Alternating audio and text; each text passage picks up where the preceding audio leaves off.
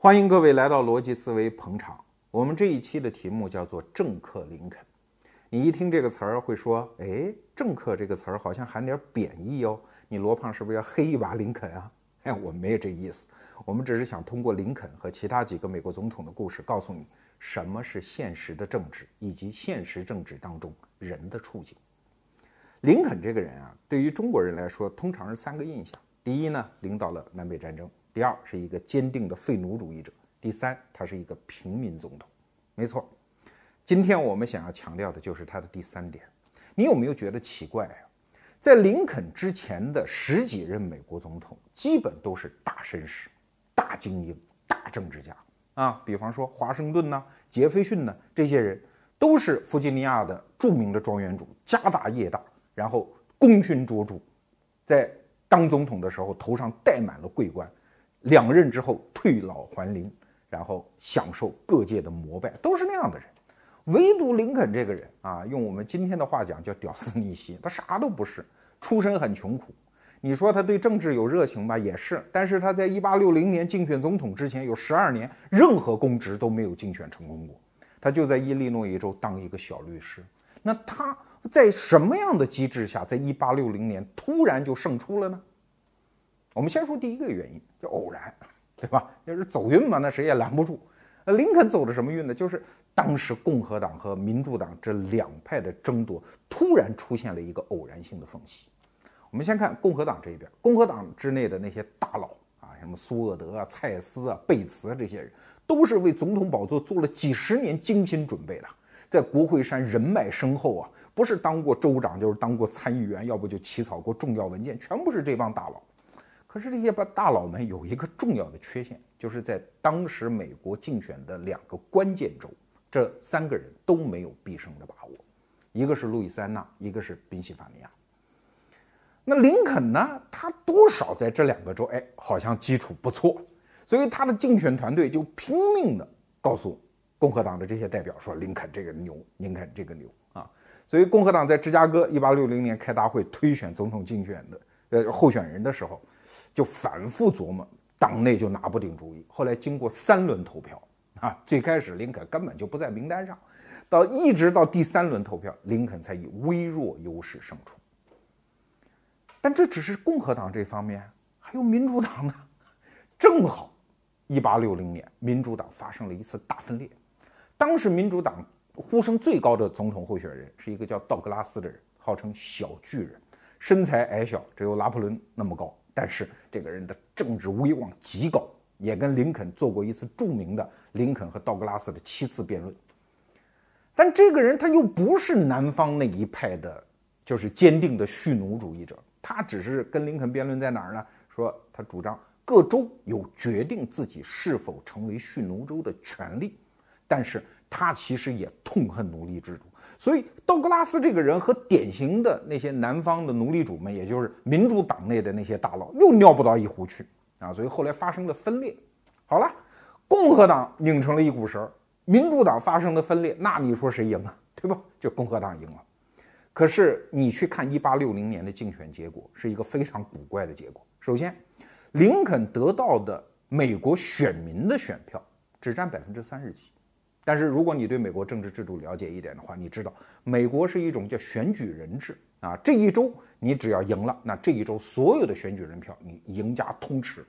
所以林肯虽然说在全民当中只得到百分之三十几，但是他选举人票多啊，所以他赢了。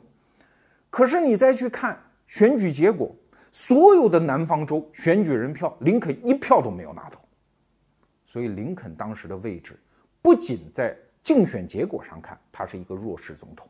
从他的出身和来历来看，他也是一个弱势总统，因为他不是一个典型的政治家呀。此前的什么布坎南呀，什么昆西亚当斯啊，什么门罗啊，都是精英政治家，唯独到了林肯的时候，出现了一个平民政治家。哎，我们这一期节目所讲的意味就从这儿开始。为什么一个平民政治家？虽然我们前面讲了很多偶然因素，那有没有必然呢？当然有。那就是美国政治、民主政治的成熟带来的一个结果。林肯穷啊，啊，他老爹就是一个典型的美国拓荒者，先到肯塔基，再到路易斯安那，再到伊利诺伊啊，每到一处都是重新盖房子、重新烧荒、重新砍树做田等等。小时候林肯非常苦，是一个典型的美国的一个开拓者家庭出来的人。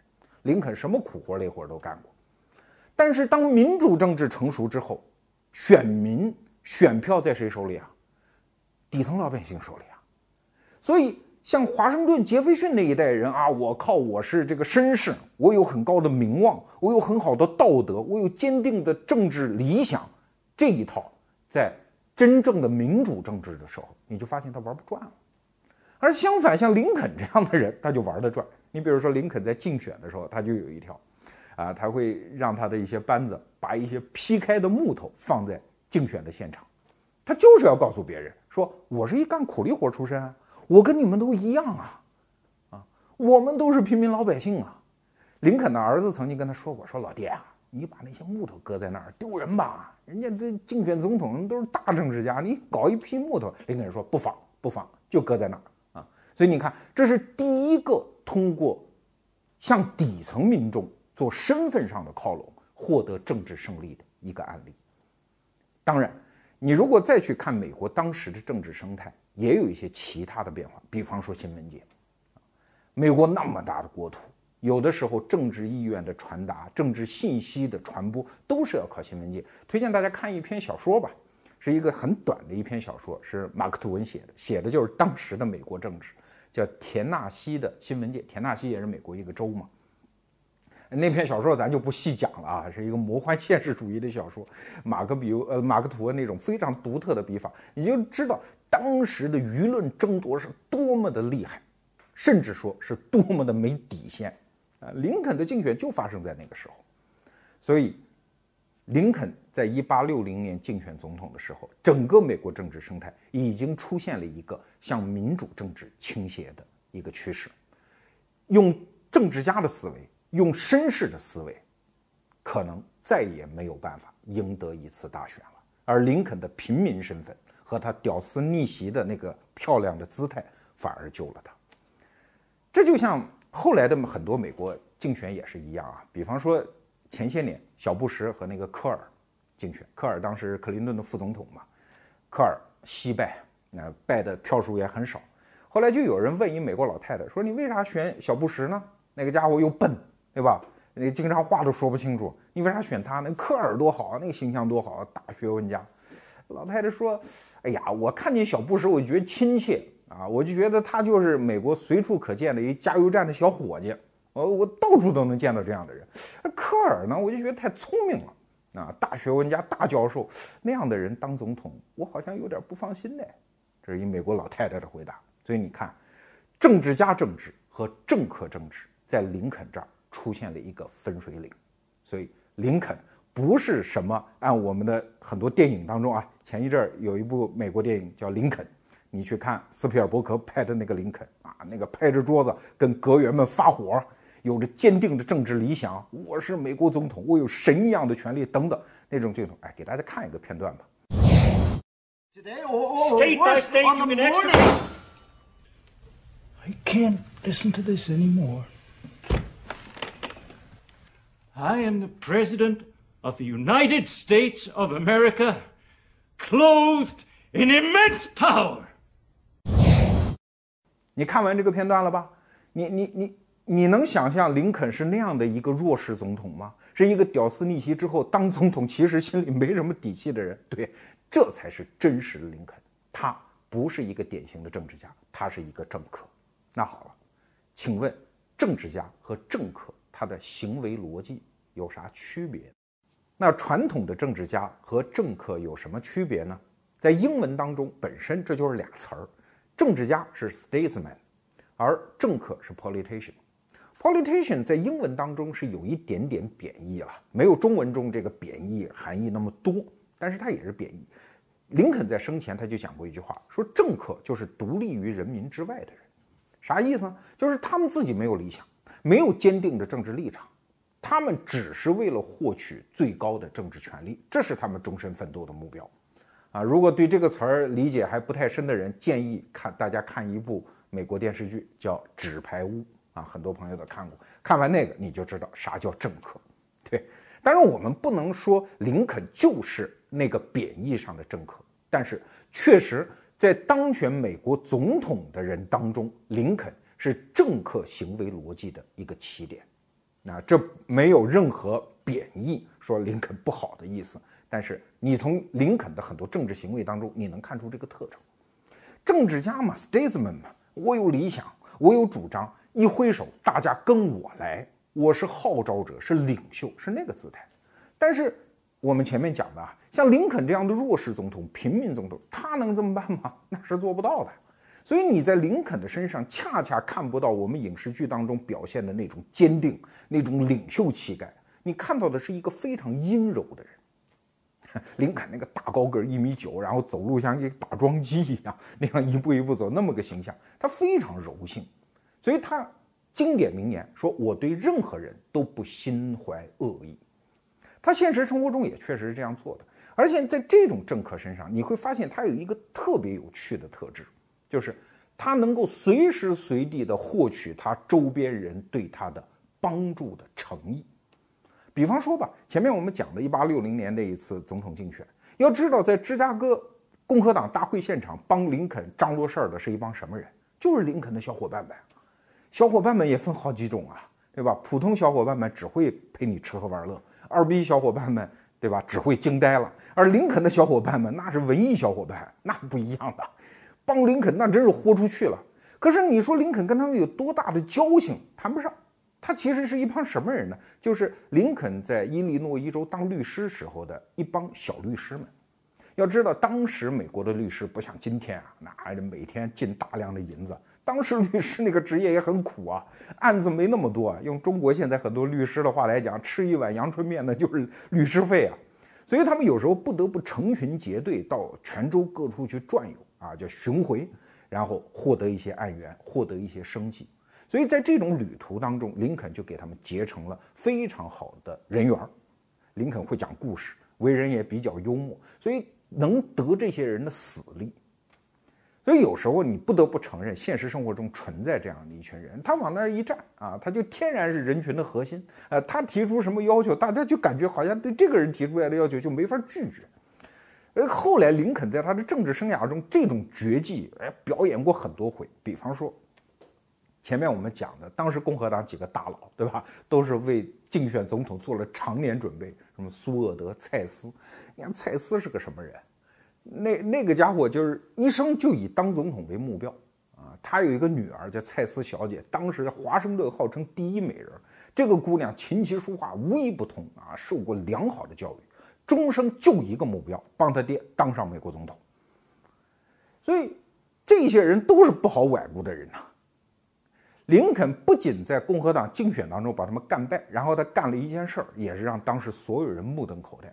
他把所有这些共和党大佬全部延揽到自己的内阁当中，啊，这个故事好像最近在美国又发生过一次，对吧？希拉里、克林顿和奥巴马竞选，然后啊双方掐掐赢了，奥巴马掐赢了，哎，你克林顿、希拉里来当我的国务卿，对啊，这个苏厄德后来就当了林肯的国务卿，这个蔡斯后来当了林肯的财政部部长。而且林肯因为是两个任期，你不能说这些人就死了心了。在第二任竞选的时候，这帮人跟他玩心眼儿啊，玩玩到最后，但是都失败了。反而这些人在林肯被刺之后，这些人都成了林肯最坚定的伙伴，对林肯的评价极高啊。甚至林肯被刺之后，这些人都悲痛欲绝。所以你从这一点上，你也能看出这种民选政治家，他这种政治智慧，他不是靠理想，有的时候就是靠人缘。当然，你说光有人缘就行吗？也不行。有的时候，他跟逻辑思维一样，对吧？需要一点苦逼加死磕的精神。这种平民政治家和过去的 statesman 政治家们，他们表现出来的不同，实际上是他们生存环境的不同。政治家 statesman 他有坚定的理想，他本身就是灯塔，就是旗帜，其他人是要看着他、跟着他的。可是政客就不一样。他们出身平民，他们在权力的网络当中，他们必须要有能力去获得其他人的支持，所以苦逼加死磕就必须是他们的精神。就像逻辑思维，你说罗胖也是一屌丝逆袭，对吧？我要想获得大家支持，我就得把自己折腾的七荤八素。啊，不仅要给你提供有价值的服务，还得让你哎多少觉得罗胖不容易，对吧？大家才愿意打赏。所以这我们这一代人都是这样的。你看美国有一个平民政治家，就是二十世纪的约翰逊，对吧？他跟艾森豪威尔区别就很大。艾森豪威尔，你看盟军总指挥，对吧？那是很有威望的。但是约翰逊不一样，约翰逊从年轻时候二十多岁，原来是个中学教师，后来就这个到了国会当国会议员，刚刚开始给人当秘书什么，一辈子就是死磕过来的这么一人。呃约翰逊有有几个有趣的事儿啊。第一，他这个精力极其旺盛啊，他有一种小跑叫约翰逊小跑，就干什么事儿都一溜小跑，创造的最高业绩是一天演场二十二场。你想，这不是一般人的精力能够盯得下来的呀。林肯也一样啊，林肯年轻的时候演讲，那个时候演讲和后来的美国总统演讲不一样，那真的是要说服一帮人。林肯最长的演讲记录是九个小时。要面对一帮人，那日出千言，其气自伤啊！你想想看，延长演讲九个小时是一个是多大的体力的付出？我们再说的这约翰逊，约翰逊那个有趣的事特别多，比方说他二十大概二十一岁的那二十二岁那一年，他跑到华盛顿去，他突然发现自己住的那个酒店那个地下室特别牛，为什么？所有国会议员的秘书都住在那儿，几十个人都住在那儿，所以那天他就他就发了疯啊！洗了五次澡，刷了六次牙。据说啊，为什么？因为洗澡间和那个水房刷牙的地方是最容易进行人际交流的地方。那你看他就是这么死磕的。后来有一个记有一本书叫《硬球》啊，可以给大家推荐看，也就是美国政治的那一套玩法。约翰逊最经典的一个例子，有一次他突然就在国会山逮着一记者，说：“你来，我找你很久了，你来，你到我办公室来，我跟你聊天。”然后叫来。然后把自己的秘书叫来，写了一纸条给秘书，然后就跟那个人聊。我注意你很久了，你的文章非常好啊。然后我我我跟你讲讲我的想法。然后呱呱呱呱呱呱讲了一会儿，然后秘书把纸条送回来，他看了一眼啊，把纸条搁下，接着又讲了一个半钟头，夸这个记者，你写的文章多好，你是一个多么杰出的记者。我的想法是什么？这个记者叫贝克啊。后来他打听到，约翰逊写的这张纸条上写的是什么呢？约翰逊这张纸条上写的是：“你打听一下，我正在谈话的这个人是谁。”说明约翰逊根本不认识他，但这就是政治家的精神，就是他现在有一个多小时空，他就不能浪费啊。约翰逊有一句名言说：“无所事事比勤奋的工作还要让人精疲力尽。”所以他有一个多小时，随手抓一个人来，咣咣，他就要说服他。这就是政客。其实林肯也是这样的一个人。对于林肯的政治观点，其中最有争议性的就是他到底是不是一个坚定的废奴主义者。在八十年代的中国史学界，关于这个问题还有好多争论。你现在去翻那个时候的历史学家写的论文，还有什么告诉你一个真实的林肯、林肯真相等等这样的文章，他都会告诉你，林肯说过很多和废奴主义者相反的话。哎，那这些话他都是林肯亲口说的呀，都有。记录在那儿，斑斑可考啊，是赖不掉的呀。那到底是怎么回事呢？我们可以说，林肯是一个废奴主义者，但是他是不是像后来所讲的是那么坚定的废奴主义者，那可不一定。为什么？因为他是个政客。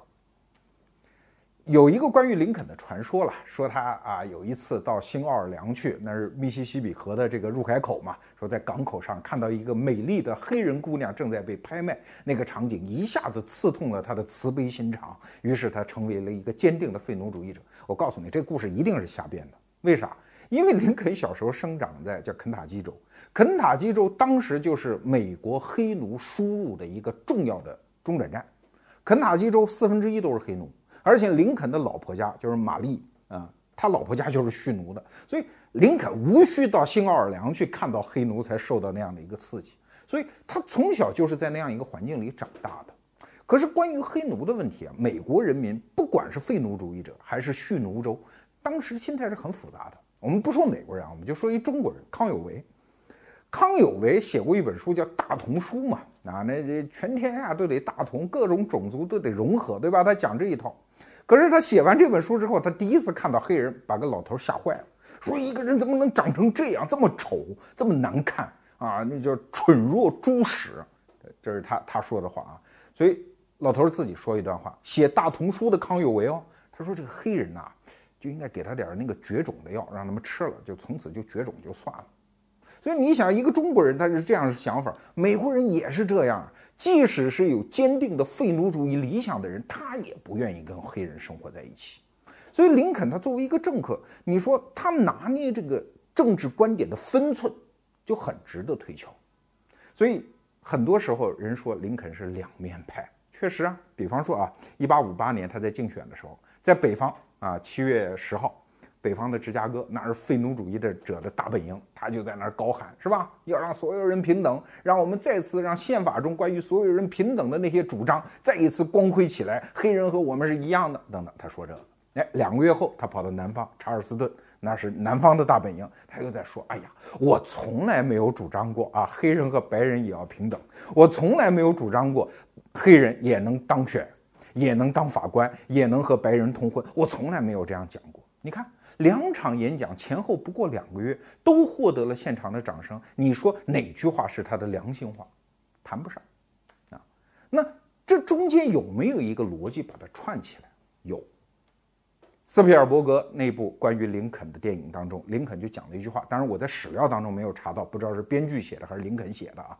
林肯说：“他说我原来当过土地测量员，我手里拿着这个指南针、罗盘。”他说：“罗盘会给你指出一个方向，叫正北。可是罗盘永远不会告诉你，在走向正北的道路上，哪里是沼泽，哪里是沙坑。如果在走向正北的过程当中，我们不小心翼翼地避开这些沼泽和沙坑，那又有什么意义呢？我们走不到正北的呀。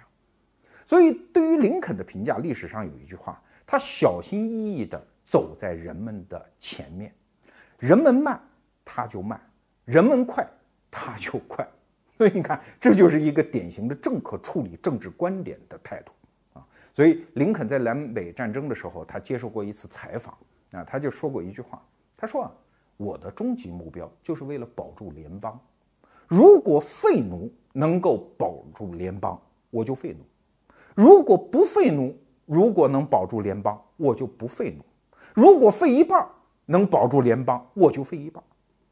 所以你看，他计较的是这样一个特定的目的。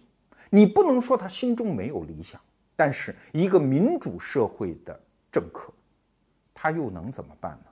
他只有小心翼翼地跟随在民意的后面，然后找到自己发力的独特的时机、角度和分寸。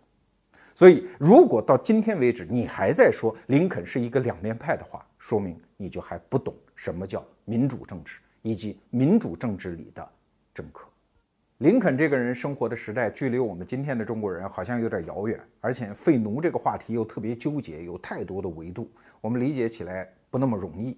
那理解的更容易的一个人呢，是罗斯福啊，我们都知道他带领美国打赢了二战，奠定了美国世界霸主的地位，他也是一个政客。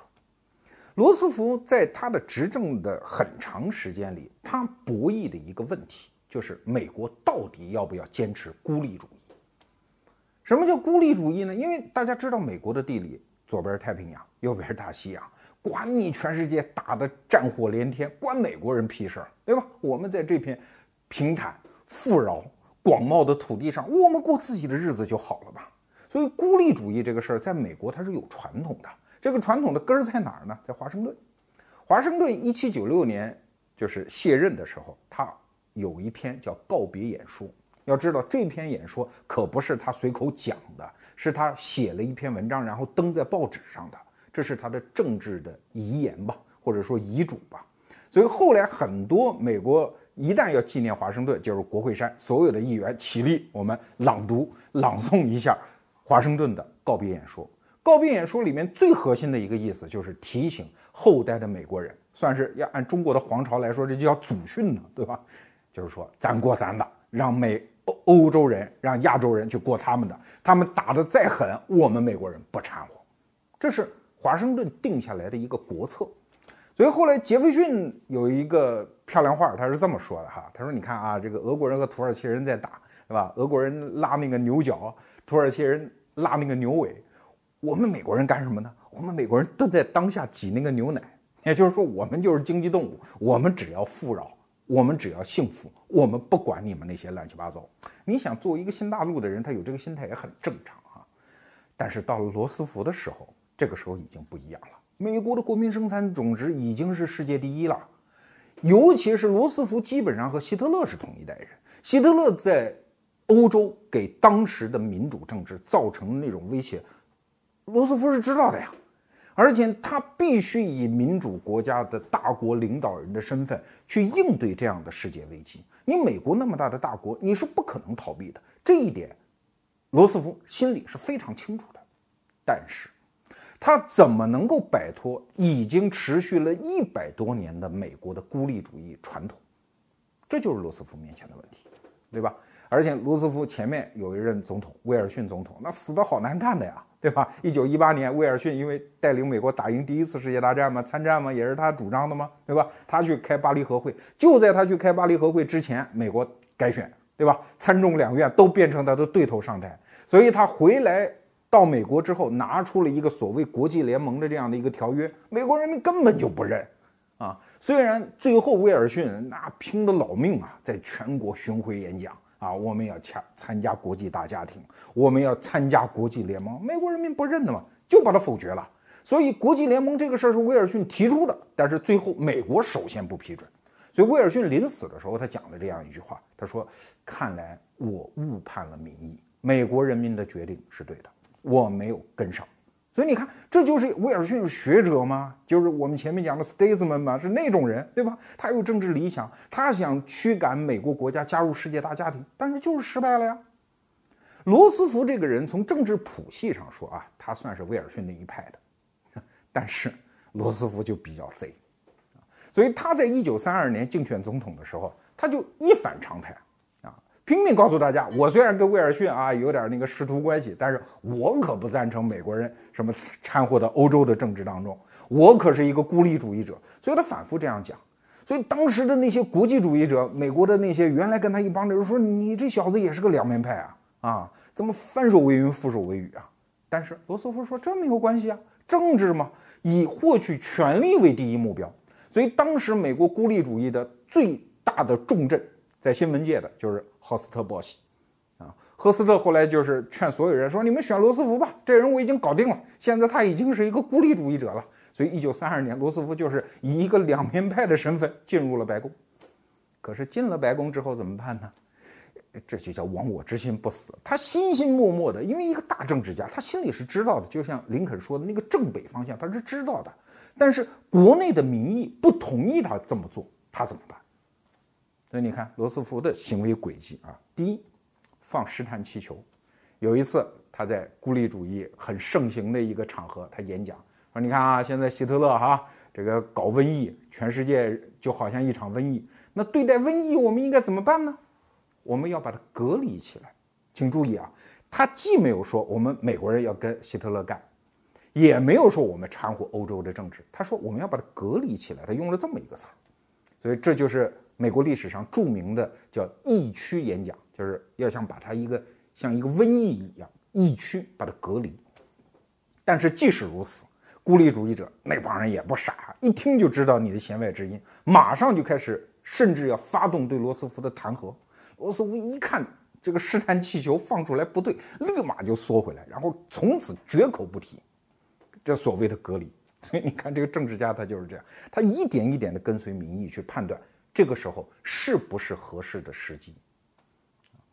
而且罗斯福这个人，他在因为他当了四任美国总统嘛，在很长的时间，这里面他也有过很多反复啊。比方说他在一九四零年竞选的时候，这时候欧洲的第二次世界大战已经打起来了，美国这时候没有参战，所以他的对手啊，共和党人也找了一个人，那跟罗斯福竞选，这两个人就比着看谁。更是孤立主义者，两个人都拍胸脯跟美国人民保证，我绝对不会把你们的孩子送上战场啊！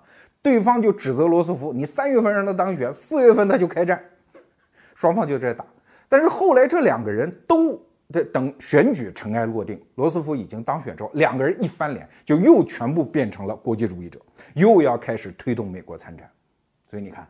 这个时候的政治运作和原来只有一个所谓的坚定的目标，而且不说谎话，永远说实在话，永远说正确的话的那种政治，已经有了显然的区别。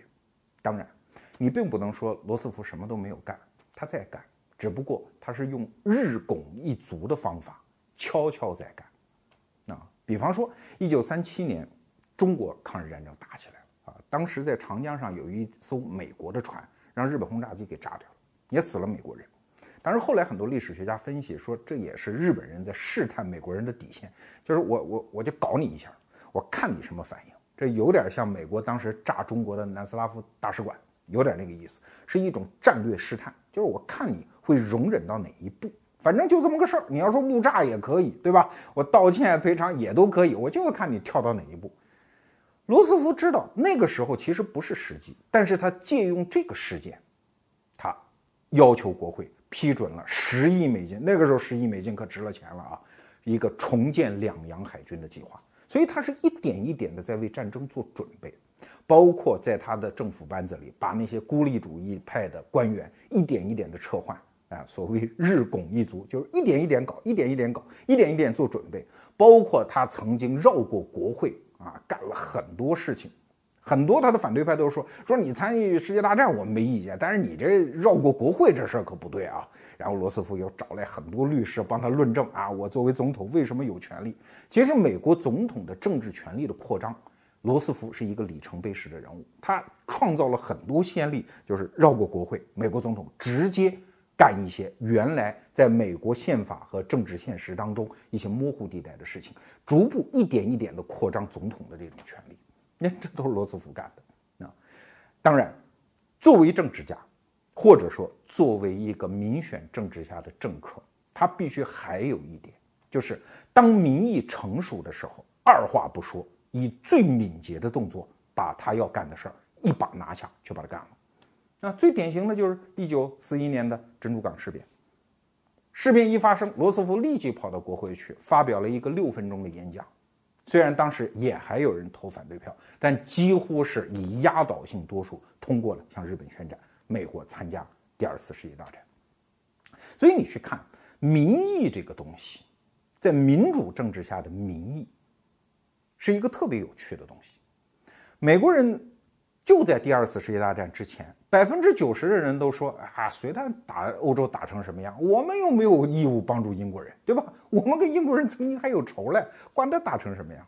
哎，但是你看，等到了二次大战已经快发生的时候，美国民意就开始出现变化，啊，很多人都开始说，哎，这个我们可以帮助一下英国人，虽然说冒着参战的危险不值。这个时候就出现这样的声音，那好几个转折点。还有一个重要的转折点，就是纳粹德国打败了法国之后，美国民意就开始发生了大规模的逆转，甚至原来有一些绝对的孤立派的一些主干的干将，这个时候也开始转换立场，嗯，说从此孤立主义在美国不存在了。为什么？因为纳粹德国的威胁更大。我说这个什么意思啊？就是民意它永远是一个变动的东西。那对待民意，现代的政客们。永远是两种态度，一种态度呢，就是丘吉尔式的。丘吉尔大家知道那种性格啊，他原来老是跟强硬派嘛，那跟纳粹德国不对付，那英国人民不鸟他，不鸟他，他也一直坚持这么说。所以丘吉尔后来就得意洋洋地说：“他说在战争时期在乎民意调查是一个最扯淡的事儿。他说我不就是例子吗？对吧？我坚决跟希特勒干，我坚决当强硬派。你看，我总有一天等到云开日散。”等到我的机会来了，所以张伯伦倒台，丘吉尔当了英国首相。对，你看，这叫我在我判断着趋势的前方等你，我等事情发生到不得不我出山的时候，哎，我再去抢得我应该获得的政治地位。可是罗斯福就不是这样，罗斯福是一点一点的跟着政治进程走，跟着民意去判断现在是不是到时候了。所以罗斯福讲过一句既心酸又智慧的话。他说：“干政治最可怕的事情，就是当你往前走的时候，你突然回头一看，哎，后头没人了，这太恐怖了。所以他就不断的要调整自己的脚步，让他缩回到民意所能容忍的那样一个范围之内。说了这么多美国总统的故事，其实是想提供给大家一个观察政治的角度。所有的政治本质上都是民主政治。”你可能会觉得好奇怪，民主和专制是完全对立的两种政体啊，为什么你能把专制政体也能说成民主？对呀，因为获取政治的合法性，每一个人的认同，这是所有政治家的任务啊。管你是独裁者还是皇帝，都有这个任务啊。就像中国古代皇权那么发达，那也有选举的呀。只不过那个选举是三百年举办一次，美国是四年，那一次选举就会杀得刀山火海、血流成河，王朝崩解，天下重建，要付出巨大代价，民心才能释放一回，呈现一回自己的力量。所以，中国古代的圣贤们，他创造了一个词儿叫民心。所有的政治家，你都必须判断民心，因为他没有很好的工具去搜集民意，对吧？民意又是瞬息万变的。就像一个教授讲的，如果美国连续遭到七八回九幺幺那样的事件，估计美国就变成一个法西斯国家了。对，民意是瞬间万变的，但是民心则是一个较长时间段的政治家对于民意的判断。所以说，你不能说皇权政治里面没有民主的成分对整个政治家决策的反制作用。但是在现代社会。我们刚才叙述的路径，其实告诉大家一个民主政治的变化。在传统的精英政治里面，我们渴望的是一个 statesman，是一个政治家，他有良好的教育，他有高尚的道德，他有坚定的主张，我们跟他走，我们欢呼圣人。但是，越到现代传播发达的现代社会，你会发现。民意对于政治的反作用力变得越来越大，政治家们他就必然退化成一个政客，他不得不小心翼翼地匍匐在民意后面去走。那一个好的政客和一个坏的政客区别在哪里呢？这就说到政治学当中一个经典的概念，叫狮子和狐狸。说这句话的人是著名的政治学家马基亚维里，他提出来。他说：“狐狸没有狮子的力量，可是狮子又没有狐狸的狡猾。一个政治家就应该兼具这两种本事。确实，比方说罗斯福后来有一本传记，名字就叫做《罗斯福冒号狮子和狐狸》。确实，罗斯福就是用狐狸的手段，甚至在别人看来是一种没有底线的、不择手段的那些伎俩，达成他狮子般的目标。所以，好政治家和坏政治家的区别不在于他是不是道德高尚，政客们。”不存在道德高尚的问题，只在于他有没有狮子的力量，加上狐狸的狡猾，用狮子的、用狐狸的手段去达成他心中酝酿的、隐藏的、从来不为外界所知的所谓的狮子的目标。